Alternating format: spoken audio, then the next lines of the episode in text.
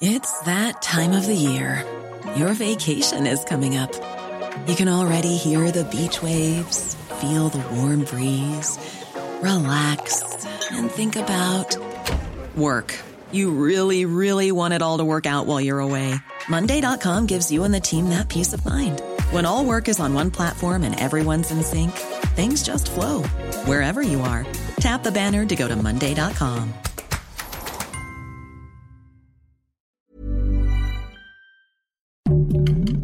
Heraldo Podcast, un lugar para tus oídos.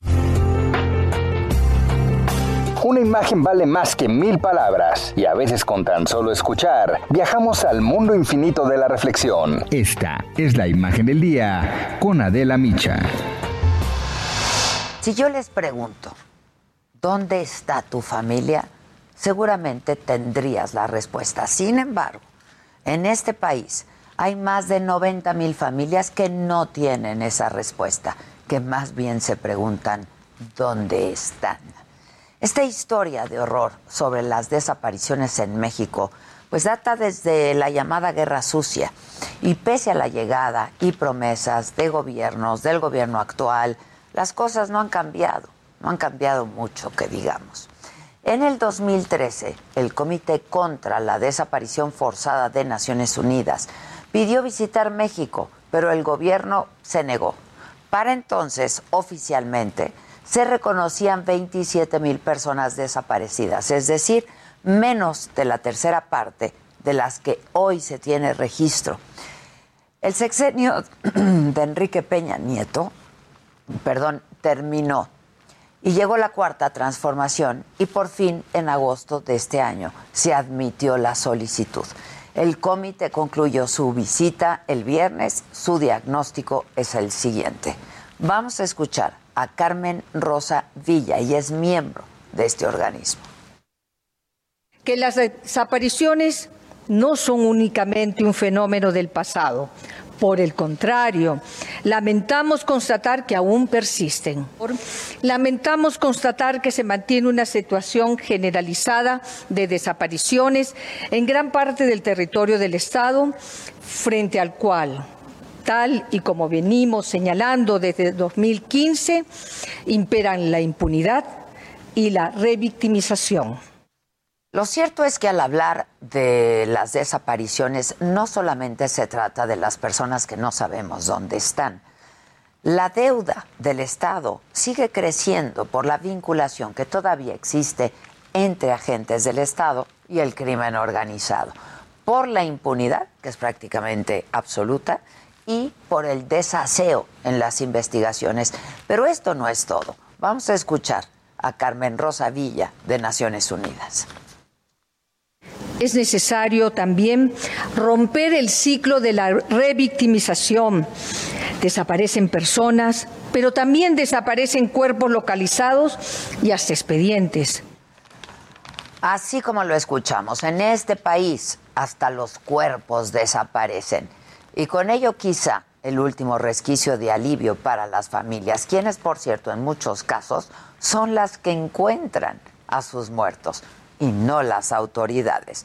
Porque, como dice Araceli Salcedo, ella es fundadora del colectivo Familias Desaparecidas Orizaba Córdoba, en las fosas lo que huele a descomposición no son solamente los cuerpos, sino la misma humanidad. Así lo dijo ella. Ir a la búsqueda huele a descomposición. Al internarse en el cerro o en el campo, el ambiente se torna cada vez más pesado, enrarecido, cargado de energía cautiva. Como cautivos están los cuerpos de varias personas sepultadas ahí, en la clandestinidad. Algunos han permanecido por años, esperando ser hallados. Huele a descomposición, pero no tanto por los cadáveres putrefactos que se están exhumando, sino a descomposición de la humanidad. El caso es que el Comité de Naciones Unidas también se reunió con el gobierno federal, que admitió la existencia de la crisis de desaparecidos, pero también la crisis forense. En agosto, el Movimiento Nacional por Nuestros Desaparecidos informó que hay 52 mil cuerpos sin identificar. Ante este panorama, el subsecretario de Derechos Humanos, Alejandro Encinas, anunció que se va a presentar esta propuesta al Congreso. Vamos a escuchar lo que dijo Encinas. Y en la posibilidad de crear un centro nacional de identificación humana para atender el rezago que en materia forense tenemos en nuestro país. Y bueno, justamente esta apuesta por la creación de un centro nacional de identificación forense ha sido la gran promesa, es la gran promesa de Alejandro Encinas ante Naciones Unidas, así como seguir trabajando en los mecanismos ya existentes para ayudar a las familias. Pero como ellas mismas lo dicen, la intención no basta. Escuchemos ahora a Yolsi Martínez Corrales. Ella busca a su hermana desde hace 11 años.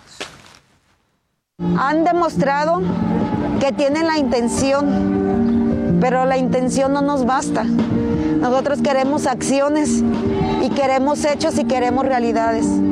Si no fuera porque nosotros buscamos en toda la República, realmente no se estarían encontrando.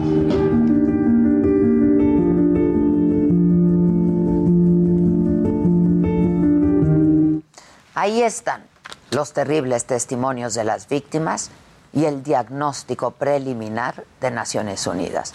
A México le hace falta trabajar mucho más, porque el problema de las desapariciones no cesa, por más que ahora se den abrazos y no balazos. La gran deuda del Estado mexicano es responder, pero con hechos, con investigación y con justicia a esta pregunta, ¿dónde están?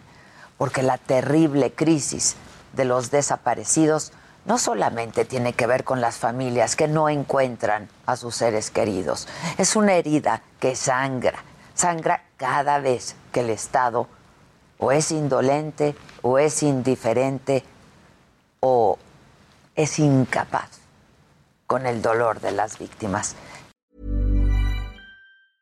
Cool fact a crocodile can't stick out its tongue. Also, you can get health insurance for a month or just under a year in some states. United Healthcare short term insurance plans, underwritten by Golden Rule Insurance Company, offer flexible, budget friendly coverage for you. Learn more at uh1.com.